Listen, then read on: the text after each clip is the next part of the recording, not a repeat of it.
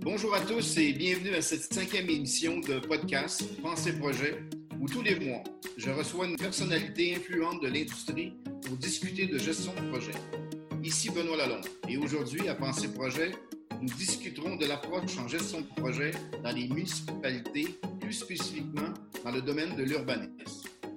Notre invité cette semaine, notre très cher ami collaborateur CGBBL, M. Sylvain Ducas. Il a principalement été responsable de processus de planification et de gestion de projets urbains d'envergure pour la Ville de Montréal. Sylvain a notamment coordonné l'élaboration du premier plan d'urbanisme de Montréal, adopté en 1992, le plan de développement de Montréal en 2013, le schéma d'aménagement de Montréal en 2015 et d'autres documents officiels de planification. Il a également été responsable de la planification urbaine et de la gestion de projets urbains majeurs à la Ville de Montréal. Sylvain a contribué au développement urbain de la Ville de Montréal, où il a occupé différents postes de gestion en urbanisme de 1987 à 2018. Il a, entre autres, été le directeur de l'urbanisme de la Ville de Montréal de 2013 à 2018. C'est avec une grande joie que nous recevons aujourd'hui à cette émission. Sylvain, bonjour. Bonjour. Sylvain, aujourd'hui, j'aimerais parler avec toi de la gestion de projet en contexte municipal. Dans cette émission, nous discuterons de ton parcours et de ta vision en matière de gestion et d'intégration des projets dans une municipalité et dans le secteur public en général. Est-ce que ça te convient? Avec grand plaisir. Euh, au sujet de tes débuts, cher Sylvain, tu travailles depuis 40 ans comme urbaniste, dont 31 ans à la Ville de Montréal, où tu as occupé différents postes de gestion dont celui de directeur de l'urbanisme en 2013. Tu as aussi été euh, nommé membre émérite de l'Ordre des urbanistes du Québec et tu as reçu plusieurs autres prix pour l'ensemble de tes réalisations. Bravo. Raconte-moi un peu comment tout ça a commencé. Où as-tu développé cette passion pour l'urbanisme? Qui me ramène loin en arrière, Benoît.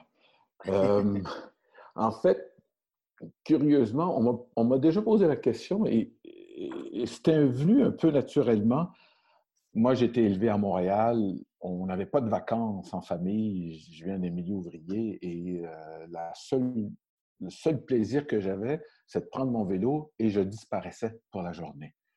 Je suis allé à des endroits que mes parents n'ont jamais su où j'étais allé parce que ça aurait été trop dangereux de leur dire.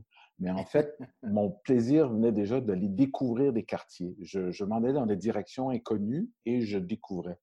Et en fait, plus tard, à 20 ans, après le cégep, je ne savais pas trop exactement ce que je voulais étudier. Je suis parti pendant un an en Europe. C'était l'époque. Sac au dos, on voyageait ce qu'on disait sur le pouce. En Europe, on dit faire de l'autostop. Et moi qui ne connaissais que Montréal, c'était une découverte extraordinaire. J'ai traversé à pied Paris, Madrid, euh, j'ai découvert Vienne, Bruxelles donc, à travers Barcelone, entre autres aussi également, Munich, pour les nommer quelques-unes comme ça, c'était une révélation. Et quand je suis revenu au Québec, à Montréal, j'étais chanceux, on venait d'implanter le premier diplôme en urbanisme de baccalauréat à l'UQAM et je me suis inscrit tout de suite. Et c'était ça, c'était une passion dès le départ. Encore aujourd'hui, ça le demeure, mais mes enfants en ont souffert parce qu'à chaque fois qu'on partait en vacances, je négociais une semaine à la plage, mais une semaine dans une ville. Alors, et je leur faisais découvrir ainsi Boston, Toronto, New York. Donc, c'est une passion dans la mesure où ce qui est toujours fascinant, c'est que les villes sont révélatrices des sociétés, de l'évolution de nos sociétés. L'histoire se lit dans nos villes. Si vous allez à Rome, vous pouvez vous replonger à l'époque de l'Empire romain parce qu'il y a des vestiges encore, ils sont bien entretenus. Et, en même temps, c'est là où vous vivez toute l'effervescence d'une société sur le plan culturel, sur le plan sociétal. Alors, la passion de la ville est, à cet égard. C'est la façon dont les gens vivent dans leur ville, comment ils habitent, comment ils consomment. Euh, les gens qui ont voyagé, euh, en fait, au-delà des paysages sauvages qu'on veut aller visiter, on se rabat souvent sur les villes et, c'est assez fascinant parce que les principales villes ont des cultures qui leur sont propres. Si vous allez à New York, vous n'êtes pas à San Francisco, vous n'êtes pas à Montréal, vous n'êtes pas à Mexico. Et chacune de ces villes a ses caractéristiques propres qui en fait, qui en font donc des, des, des, des lieux toujours à découvrir. Alors la passion, vous voyez, est encore là, euh, près de, de 40, 50 ans après. Sylvain, tu dans le cadre de ton premier rôle en tant que chargé de projet en urbanisme pour la Ville de Montréal, quel a été ton plus grand défi que tu as dû surmonter comme jeune urbaniste dans une grande ville? La grande difficulté que l'on a eue dès le départ, et finalement, ça a peut-être été un avantage, c'est qu'on arrivait à l'époque, donc à l'élection de Jean Doré en 1986, après 30 ans de, ou 35 ans de gouvernance par le maire Jean Drapeau, qui s'était mis en froid contre le service d'urbanisme dans les années 70 parce que, entre autres, à l'époque, le directeur, comme d'autres personnes, s'opposait au projet du stade olympique et sa localisation, surtout. Et donc, pendant 10-15 ans, le maire Drapeau avait comme fait disparaître le service de l'urbanisme. Alors, lorsqu'on était engagé, 86-87, tout était à reconstruire. On avait, à quelque sorte, presque aucun document de référence. Donc, le grand défi était de doter Montréal d'un premier plan d'urbanisme. Et en fait, on n'avait pas de documents de base sur lesquels s'appuyer. Et ce qu'on a plutôt fait, et c'est ça qui était un peu l'innovation, c'est qu'on s'est appuyé sur la connaissance que les citoyens, les groupes de citoyens avaient de Montréal et des enjeux.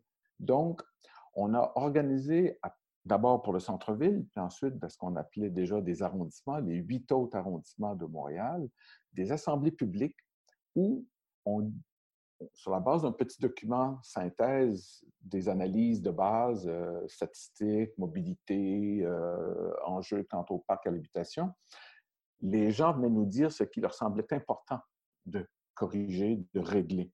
Et à partir de tout ce matériel, on a tenu quelque chose comme 125, 130 réunions pendant six mois.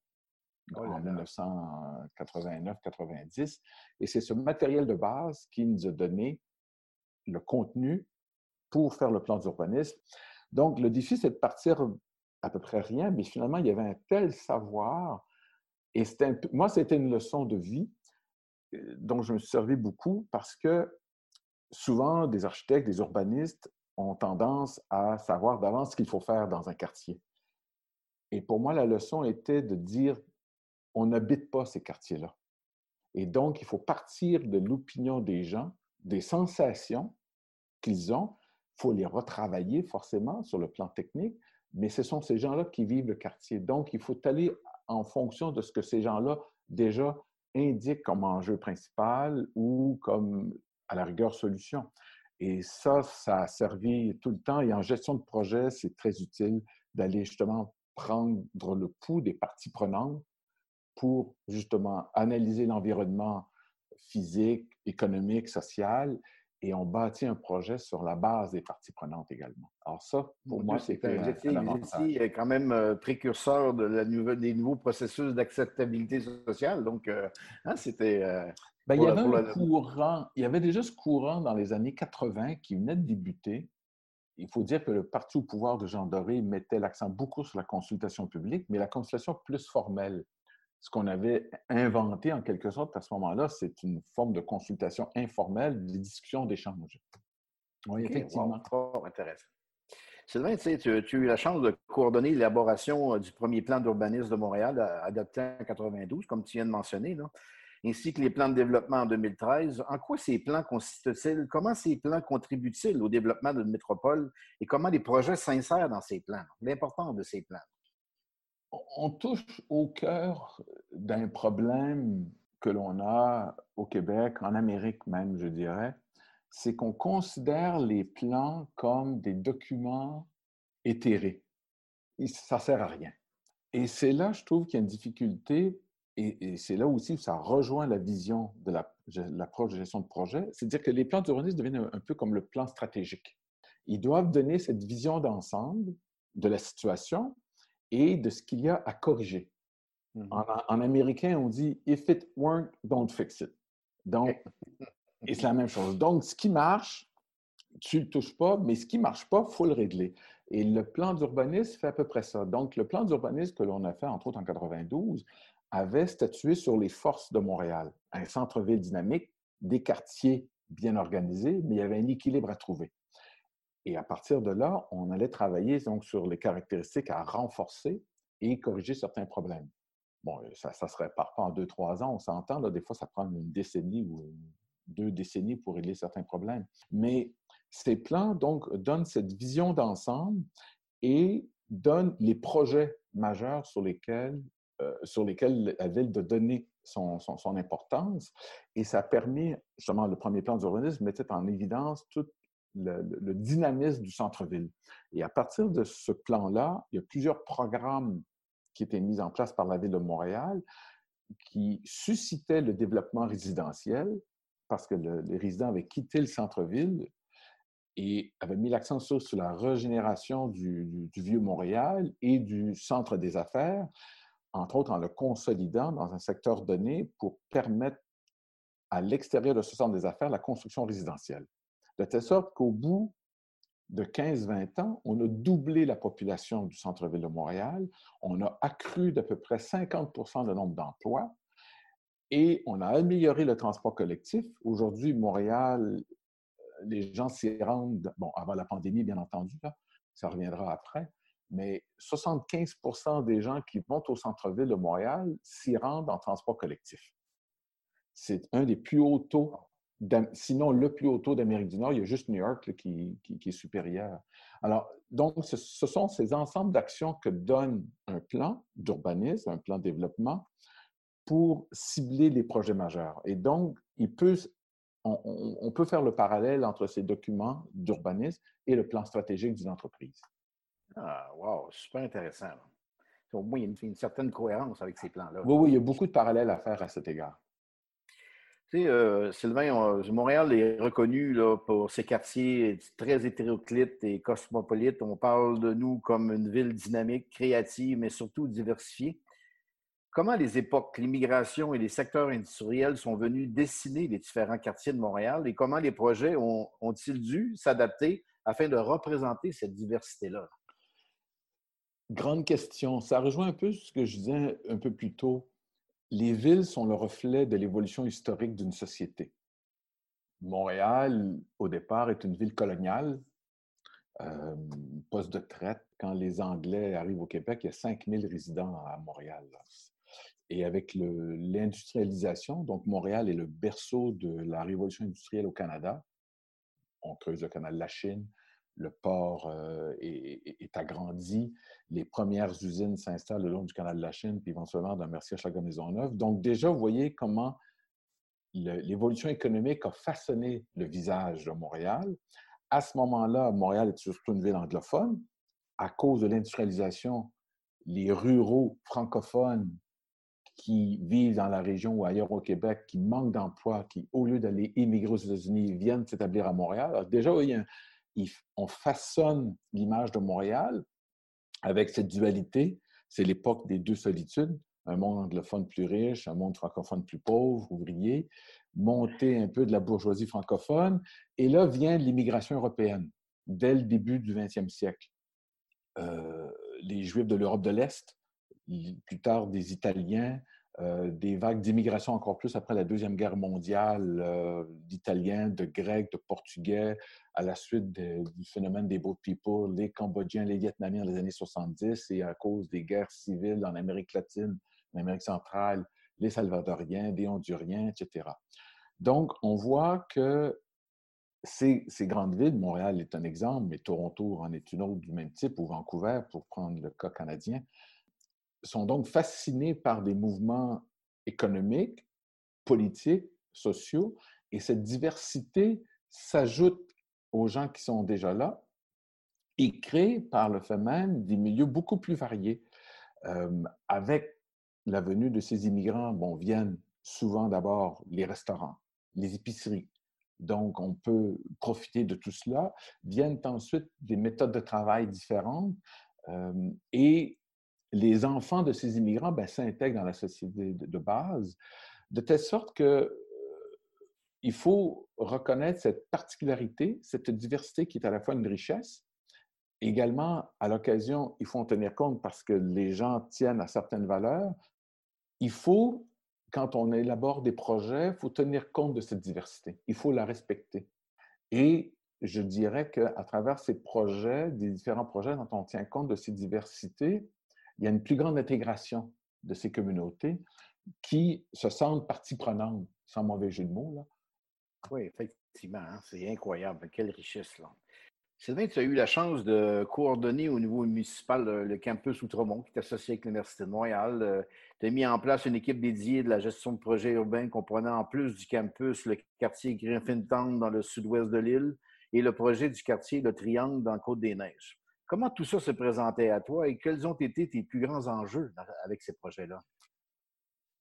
Le grand défi, quand je suis venu directeur de l'urbanisme en 2013, bon, j'avais donc dans les dix années précédentes, j'avais été directeur de projet. Euh, la ville de Montréal avait implanté en 2005-2006 une approche projet. Donc, euh, c'était une première au Québec, euh, sinon au Canada, si je ne m'abuse, de vouloir implanter l'approche de gestion par projet dans une municipalité.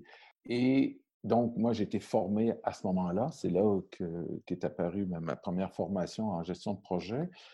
Mais l'approche était surtout ciblée sur des projets immobiliers purs. Et quand est arrivé le projet du Campus 1000, où on ne prenait que sous l'angle du projet immobilier lui-même, donc les bâtiments universitaires et une rue à créer, pour moi, il y a eu une, révélation assez importante, c'est-à-dire qu'il ne s'agissait pas juste de bâtir un immeuble, il s'agissait de construire un quartier, un quartier résidentiel, un quartier universitaire, où la ville avait un rôle majeur parce qu'on travaillait sur un terrain qui n'y avait pas d'infrastructure, c'était cette gare de triage. Il fallait mettre des égouts, l'aqueduc, des parcs, des rues et éventuellement aussi des bâtiments résidentiels. Et c'est là où la notion de projet urbain a pris son sens. C'est-à-dire que, justement, à partir d'un terrain, l'ancienne gare de triage, comment on refaçonnait cette ville, ce morceau de ville, c'est une expression très française, on refait des morceaux de ville, où à partir d'un projet universitaire, on créait un quartier. Et ce qui était une grande satisfaction pour moi, c'est que cette idée au départ était mal perçue, mal reçue, avec le temps, les choses sont améliorées. Et je me rappelle, entre autres, du recteur breton, en quittant euh, dans son discours d'adieu en tant que recteur il y a quelques mois, une de ses grandes fiertés, c'était d'avoir été, c'était mon alter ego à l'Université de Montréal, d'avoir dit qu'ils avaient contribué à la création d'un quartier universitaire et résidentiel. La notion était entrée.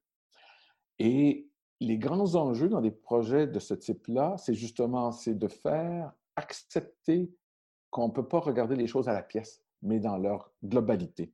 Et c'est là où la notion de programme prend son sens, parce que ce sont tous des projets distincts. Un immeuble universitaire, un immeuble résidentiel, une rue, un parc. Mais tous ces éléments séparés n'ont de sens que s'ils sont bien interreliés. C'est ça l'urbanisme, en fait. Et c'est là où ça rejoint la notion de gestion de projet, parce que c'est la notion du programme. Le programme est un ensemble de projets interreliés et ces projets-là ne peuvent pas avoir de sens s'ils ne sont pas interreliés aux autres. Alors, c'est cette notion-là qu'on a pu faire avancer, c'est que la notion de programme au Québec, ou en tout cas dans le, dans le monde, dans le secteur public, municipal comme gouvernemental, un programme est, un, est, une vision sectorielle. On a un programme en habitation, un programme de réflexion de rue, un programme de développement économique.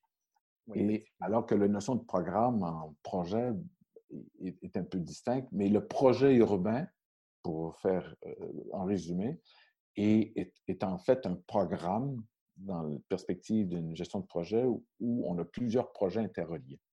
Euh, j'aimerais, Sylvain, si tu permets, parler un peu des pratiques de gestion de projet urbain en contexte municipal. OK? Donc, euh, on connaît les meilleures pratiques reconnues en gestion de projet. Là, on parle du PMI et des standards qui existent dans le monde. Selon toi, est-ce que ça peut être appliqué tel quel dans le secteur public? Sinon, mais c'est quoi les différences que tu vois entre le privé et le public? Moi, j'ai toujours dit que l'approche du PMI était une référence. Mais ce n'est pas une Bible. C'est-à-dire que il y a donc dans des principes fondamentaux. L'organisation du travail que propose la gestion de projet est extrêmement pertinente dans cette hiérarchie des outils, du, plan stratégique, du portefeuille de projets, des programmes et des projets, et donc toutes les bonnes pratiques aussi quant à l'analyse de risque, la gestion des parties prenantes, les communications. Donc, tous les éléments, les standards, la gestion de projet s'appliquent totalement, à mon avis, aux projets urbains ou même à la gestion municipale. Et dans ce sens-là, moi, je crois qu'il faut développer ces bonnes pratiques s'inspirant de ces principes. La grande différence entre l'approche PMI qui vise surtout le secteur privé, c'est la question de la gouvernance. C'est dans une entreprise privée, vous avez un conseil d'administration, vous avez un CEO et la chaîne de commandement est très claire. Dans le domaine, dans le secteur public, on ne fonctionne pas sur les mêmes principes. Et ce n'est pas parce que c'est mal géré, c'est que là, il s'agit de gérer de l'argent public et non pas de l'argent d'actionnaires privés individuels. C'est toute là la nuance. Mais comme il s'agit d'argent public, c'est l'argent de toute la population, la contribution de toutes les sociétés, et donc il y a des règles de transparence, des normes qui doivent être respectées, et la gestion se fait beaucoup plus sur une base normative. Et c'est ça qui est la grande différence. Ils ont des juridictions qui sont différentes aussi. Alors, quand on parle de la gestion de projet dans le secteur public, il y a les municipalités, il y a les commissions scolaires auparavant, mais il y a les ministères, il y a des ministères au gouvernement du Québec, il y a des ministères du gouvernement du Canada. Chacun de ces ministères, chacune des municipalités ont des juridictions et des compétences propres. Parfois, ça s'entrechoque. On l'a vu, par exemple, dans le domaine de l'environnement. Est-ce que l'évaluation environnementale est faite par le fédéral ou elle est faite par le provincial? Et donc, il y a des mmh. discussions qui sont à ce niveau-là.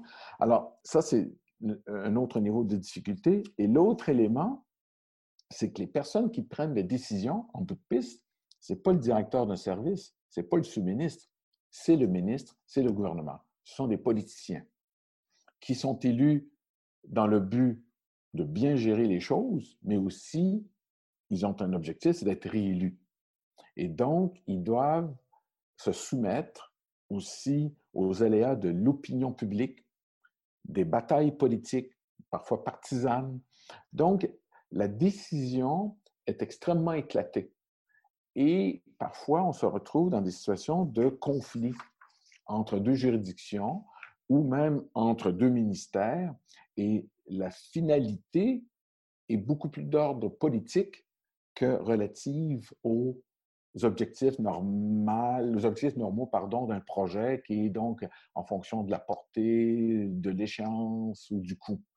Et c'est ça qui est la grande difficulté.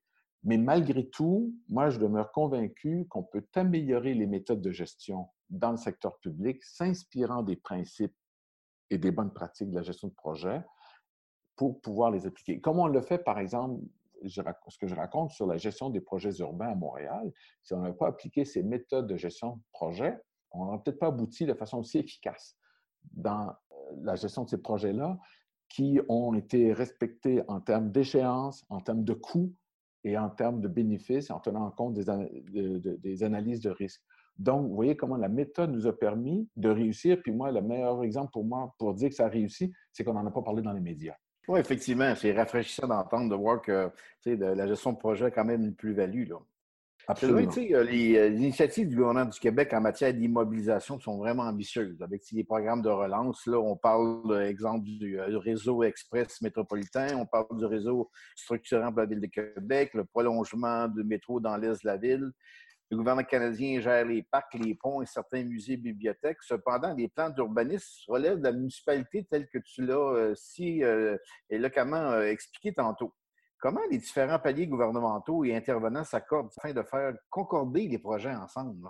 Y a-t-il une approche de gestion par programme? Puis tu l'as expliqué tantôt, pour, le, pour PMI, la gestion de programme, c'est l'intégration de, de, différents projets dans une coordination unique qui s'appelle le programme pour une meilleure efficience de coordination. Penses-tu que ce serait envisageable d'avoir une image globale et intégrée de la gestion de projet, la vision des différents gouvernements? Très difficilement. je dirais qu'on touche quelque chose de difficile dès le moment où on a deux entités publiques prenons la caisse de dépôt infra pour le projet du REM, cette institution a un projet majeur très important, mais elle fonctionne selon ses règles. Et dès le moment où on arrive, et on l'a vu, si les médias en ont fait part euh, à plusieurs reprises, le projet du REM traverse je ne sais trop combien de municipalités, Montréal, Ville-Mont-Royal, Brossard. et il doit négocier avec chacune d'entre elles. Donc, avec chacune des municipalités, il y a des règles qui peuvent être différentes. Il y a des parties prenantes différentes. Les citoyens de Ville-Mont-Royal, ils vont vite accéder à leur maire pour faire valoir des choses. On l'a vu dans, le cas de ce projet-là. Je donne cet exemple-là parce qu'il est, récent, mais, mais c'est multiple. Moi, j'ai été responsable avec mon équipe du recouvrement d'une partie de l'autoroute Ville-Marie à la station de métro euh, Champ-de-Mars.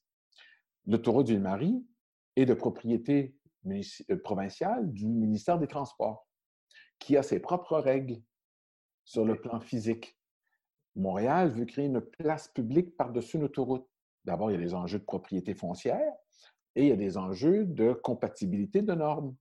On y est arrivé, mais c'était une longue négociation à laquelle chose faut ajouter aussi des décisions politiques parce que le ministère relève d'un certain ministre qui a une certaine idée de ce que doit être la ville, et nous, on avait un maire qui avait une certaine idée de ce que devait être la ville, donc il fallait aussi qu'il s'entende au niveau politique pour qu'ensuite on puisse s'entendre au niveau administratif.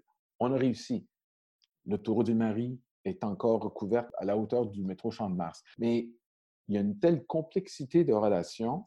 L'approche par programme serait peut-être pertinente dans la mesure où elle est gérée par une entité centrale.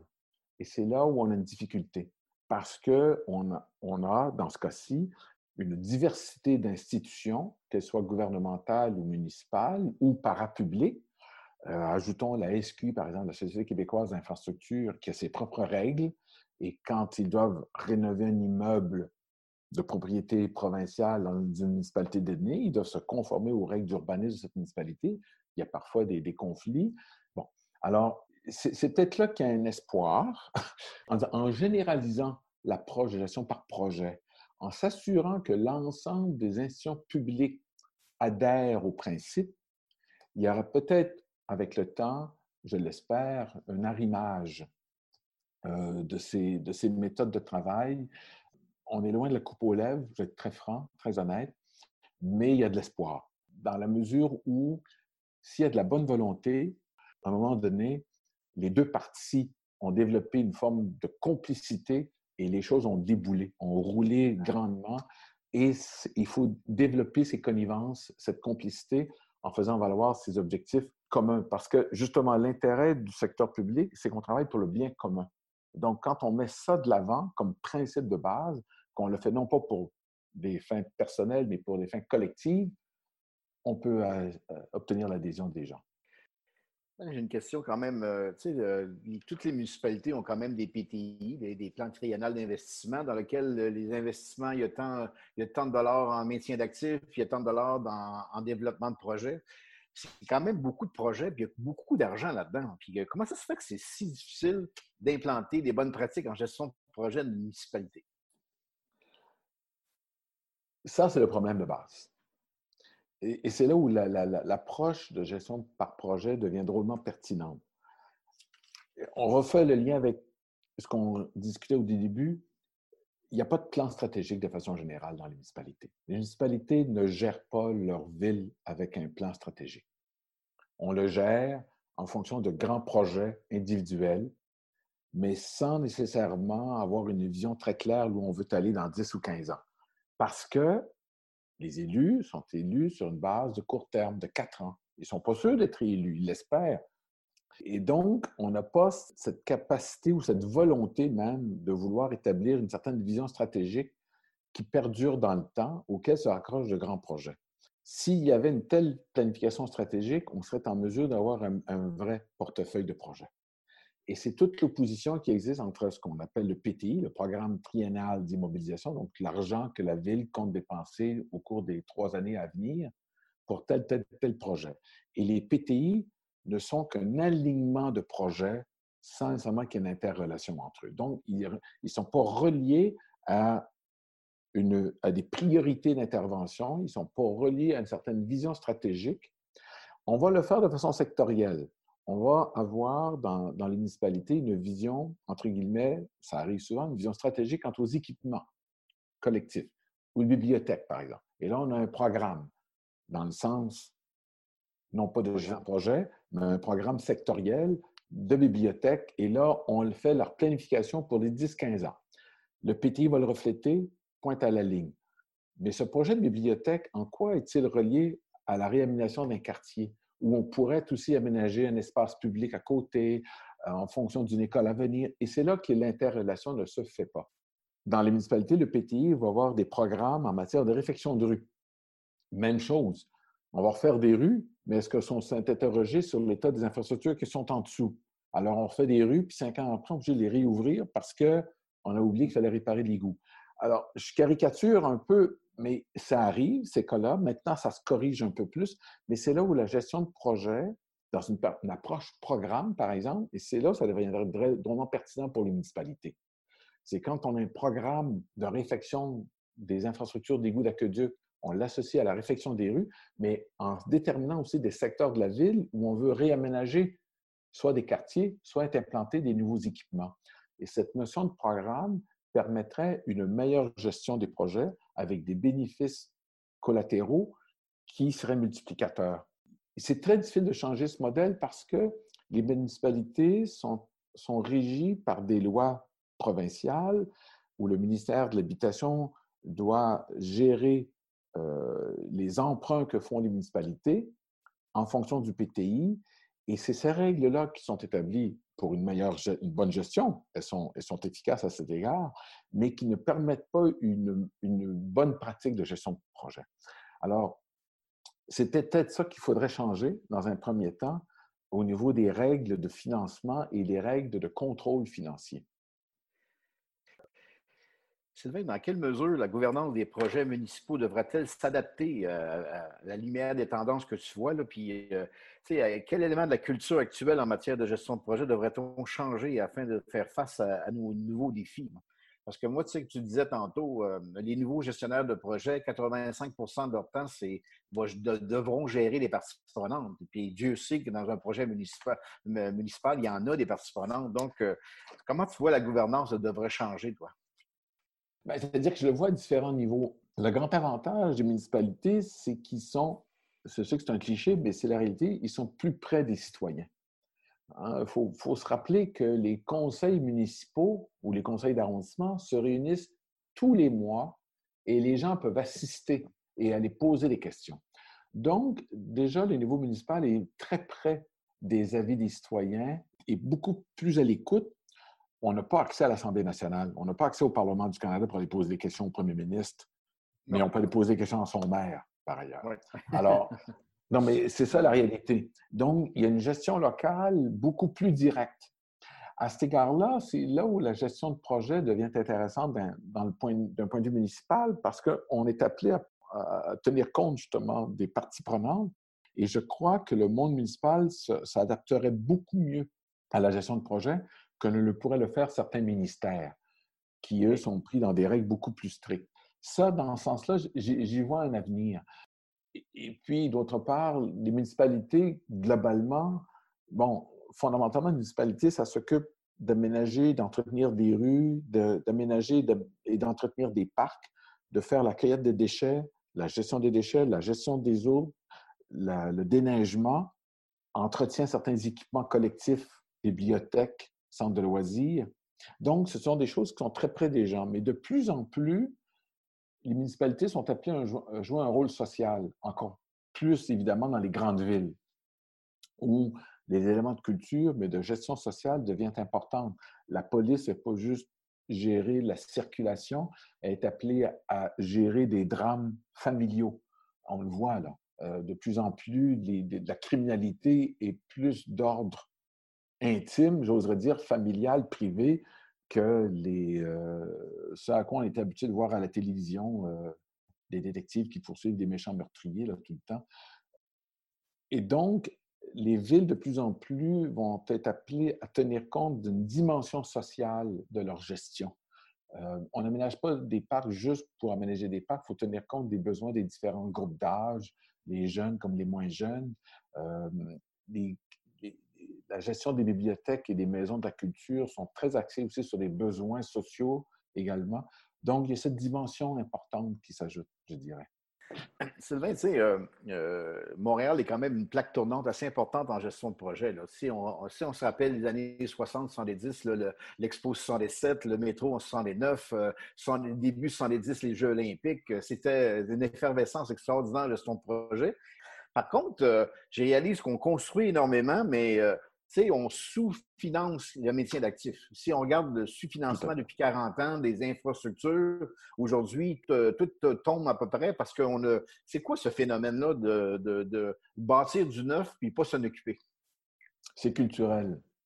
OK. C'est malheureusement culturel. OK.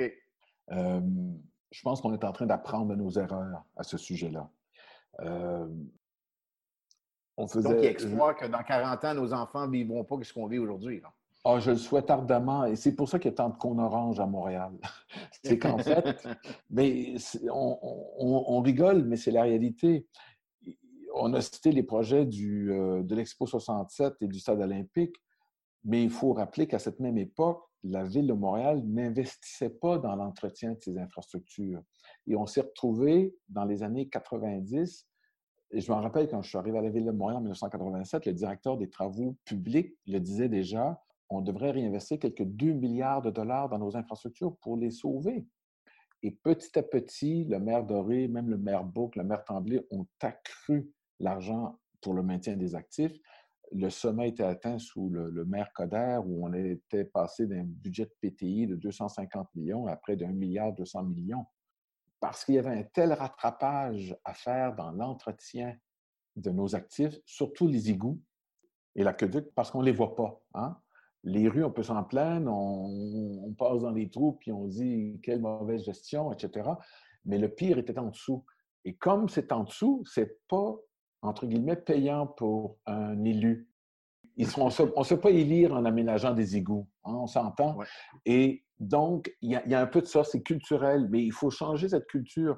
On ne laisse pas à l'abandon sa maison. Qu'est-ce qui est le plus important dans une maison? C'est les fondations, la structure, la plomberie, la qualité de l'électricité. Après, les parements, ça, vient par-dessus. Et c'est la même chose pour une ville. Alors, il, faut les entretenir. Je pense qu'il y a un changement de culture qui se fait à cet égard. On a parlé des égouts aquatiques, mais c'est la même chose pour le métro, par exemple. Et là, le, métro a, plus de 50 ans maintenant. Il y en aura 60 dans quelques années. Il faut l'entretenir, il faut sauvegarder ça. Ma dernière question, euh, on, l'oublie, beaucoup, mais euh, en 57, ils ont ouvert la voie maritime, puis là, on voit qu'il y a une stratégie maritime qui se développe avec le port de Montréal, qui va aller jusqu'à Contrecoeur. Comment tu vois, toi, cette stratégie maritime-là dans l'essor d'une ville comme Montréal? Elle est fondamentale. Les Montréalais ne savent pas. Euh, quand je dis les Montréalais, c'est la région de Montréal. J'entends pas seulement les citoyens de la ville de Montréal, mais ils ne savent pas que la ville existe à cause du port si ce n'était pas du port, Montréal n'existerait pas. l'histoire de Montréal dépend du port. C'était la porte d'entrée, c'est le plus grand port intérieur, le plus grand port océanique intérieur. Hein, on est à, quelques 1300 kilomètres de l'océan là, à Montréal. Et pourtant, c'est des océaniques qui arrivaient jusqu'ici et qui maintenant peuvent, par les lacs, continuer justement les Grands Lacs les gens ne savent pas non plus que Montréal est à plus courte distance de Londres que New York. Alors, c'était l'avantage, et c'est toujours l'avantage. Montréal, la tête de pont des deux compagnies de chemin de fer les plus importantes en Amérique du Nord, l'OCN et le CP. Alors, toute la marchandise qui arrive au port de Montréal, transférée sur train par conteneur, se rend partout ailleurs en Amérique du Nord. Et à cause de la localisation de Montréal, la marchandise arrive souvent deux ou trois jours à, destination avant même que si elle était partie de New York, par exemple, à cause de cet avantage stratégique de localisation. Tout ça pour vous dire que la stratégie maritime, oui, elle est fondamentale pour le développement économique du Québec et du Canada. Parce que le, gros des échanges se fait par la voie maritime et le transport maritime, qui est complémentaire forcément au transport par train et au transport par camion. Donc, tout ça est interrelié. Toute grande ville portuaire a développé ce lien entre la ville et le port. Montréal aurait peut-être quelque chose à apprendre à ce sujet-là pour que les gens comprennent à quel point leur économie est dépendante de ce, trafic maritime. Euh, je déborde un peu de, ta question, mais je pense qu'il faut, on, aura intérêt à développer ce corridor entre Contrecoeur et l'Est de Montréal pour qu'on le sente bien, euh, l'importance de ce port. Selon toi, c'est quoi les, défis à venir en termes de développement de gestion urbaine de façon générale dans les villes? C'est quoi, comment tu vois ça, toutes les tendances, qu'est-ce qui s'en viennent là, dans... Eh là là, c'est toujours risqué, ce genre de, questions-là, parce que on peut voir des tendances sur 5 à 10 ans, mais c'est difficile d'aller voir au-delà. Par expérience, euh, je raconte souvent cette anecdote. Lorsqu'on a fait le plan d'urbanisme de Montréal de 89 à 92, euh, on avait une certaine vision du centre-ville où on voyait, on avait prévu la capacité d'accueil de plusieurs tours à bureaux. Et tout un coup, dans les années 90, d'abord, il y a eu la crise économique du milieu des années 90, et ensuite, il est apparu l'effervescence d'Internet et des technologies de l'information. Et du jour au lendemain, des tours comme la place Ville-Marie, qui étaient remplis de gens qui faisaient un travail clérical sur papier, sont petit à petit disparus parce qu'il y avait beaucoup moins de papier à traiter, parce que la machine s'en occupait. Et finalement, concrètement, on n'a pas eu d'autres tours. On n'a eu qu'une seule tour à bureau entre 92 et 2020, qui est celle de Deloitte. Le reste, c'était des bâtiments résidentiels. Et cette transformation-là, personne ne l'avait vue. Pas à ce point-là. On le vit actuellement à la suite de la pandémie. On voit que le télétravail est beaucoup plus important qu'il ne l'était. On en parlait depuis dix ans. Quel sera l'impact, l'ampleur du télétravail à la suite de cette pandémie, qui peut le prédire? Il y en a qui, même les plus grands chercheurs, n'osent pas prédire exactement ce qui se passera parce que ça va dépendre des secteurs. Donc, ce que deviendront les villes dépend surtout, bon, d'abord du, du, contexte économique. Les villes existent en fonction de l'économie et de l'évolution de l'économie. Dire l'industriel, la ville industrielle du 19e siècle est disparue. On ne fonctionne plus au charbon on transporte presque plus par les marchandises par train, mais surtout par camion. Est-ce qu'on va revenir à d'autres modes de transport? Alors, il faut suivre à la fois l'évolution économique, l'évolution technologique, et il faut suivre également l'évolution des mentalités. On ne veut plus vivre dans la ville comme on vivait auparavant. Si je me rappelle le type de logement dans lequel moi j'étais élevé il y a 50, 60 ans, et dans ce quoi on veut vivre aujourd'hui, les, normes sont plus les mêmes, on en convient. Alors donc, ce que deviendra la ville de demain, je ne peux pas le prédire, ce sera ce que les gens en feront. en fait, il faut, mais il faut rester à l'affût systématiquement. Il faut rester à l'affût des, innovations. Là, on parle beaucoup de véhicules autonomes. Euh, le REM sera un transport collectif autonome on parle de télétravail, tout le monde de la technologie de l'information va évoluer encore plus. Qu'est-ce que ça permettra comme possibilité dans quelques années? Je ne le sais pas, euh, mais la jeune génération est tout à fait férue dans le domaine des technologies de l'information, beaucoup plus que, que, la, que la mienne, que la nôtre, parce qu'eux sont nés avec ça. Alors, qu'est-ce que ça donnera? C'est difficile de le prévoir. Ce que moi, je sens par ailleurs, c'est qu'il y aura un plus grand souci quant à l'environnement la qualité de l'environnement. Euh, la place d'automobile sera clairement révisée. Elle est à la baisse pour le bienfait de la planète. Il le faut. On n'a pas le choix de faire face à la lutte au changement climatique. C'est une lutte sine qua non pour sauver la planète. Ça, j'en suis profondément convaincu. Il y aura un rééquilibrage à cet égard-là parce qu'on ne peut pas construire sur ce modèle d'auparavant. Toi, tu as eu une grande carrière. C'est quand même assez impressionnant de, voir tout le cheminement que tu as fait. C'est quoi le secret derrière ton succès, selon toi? je n'oserais pas dire ça comme tu le dis. Je suis, euh, je, le ferais avec beaucoup plus de modestie. J'avoue qu'il y, a eu un peu de chance là-dedans. Il y a eu beaucoup d'intérêt. Il y a plusieurs autres personnes qui ont eu des carrières semblables à la mienne. Je, le dirais à travers le Québec, je pourrais nommer euh, plusieurs personnes. Je, fais partie de cette génération qui a été, entre guillemets, choyée, euh, étant né à l'époque où la Révolution tranquille a été mise en place. Je suis, allé, je suis rentré à l'école en 1960, au moment de la Révolution tranquille. Et si ce n'a pas été de ce contexte où on avait droit enfin à une éducation gratuite pour tous, peut-être j'aurais eu moins de chance. Euh, si je compare la génération de mes parents qui n'ont pas pu profiter de cela, ils en étaient frustrés, ils avaient raison. Ils nous disaient, ben, vous avez cette chance, profitez-en à votre, à votre tour.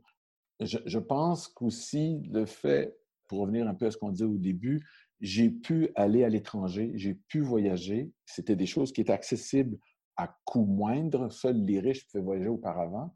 Donc, à coût simple, on peut maintenant voyager, découvrir le monde, voir d'autres cultures. Je pense que toutes ces influences-là m'ont marqué. Le fait aussi d'avoir été dans un contexte d'un État social-démocrate, de Québec de façon générale, peu importe le parti, euh, centre-droit, centre-gauche, il y a toujours la social-démocratie, où justement l'intérêt de la collectivité doit primer. Ayant choisi ce métier que j'ai choisi, j'ai pu mettre ça aussi à, profit. Je pense que c'est tout ce contexte sociopolitique qui a œuvré, bon, avec mes intérêts personnels, euh, ma passion de la ville aussi, bien entendu, qui explique mon parcours, mais euh, je ne suis pas un cas unique à ce sujet-là. Sylvain, je suis, le temps presse, que, donc il ne me reste plus qu'à te remercier de ta générosité, de ta grande sagesse. Je t'ai écouté jusqu'à la fin de l'après-midi. Donc, euh, c'est vraiment très intéressant. Je te remercie énormément de ton ouverture puis de, nous avoir partagé toutes les expériences que tu as vécues dans, les 30 dernières années avec la Ville de Montréal. C'était assez euh, fascinant. Merci. À vous, auditeurs, je vous annonce que la prochaine épisode va être avec euh, Monique Aubry et les bureaux de projet. Donc, restez, restez, nous fidèles et on, on, vous revient le mois prochain avec Monique Aubry et les bureaux de projet. Et d'ici là, merci énormément. Puis encore une fois, merci Sylvain et au plaisir. Merci à vous, au plaisir.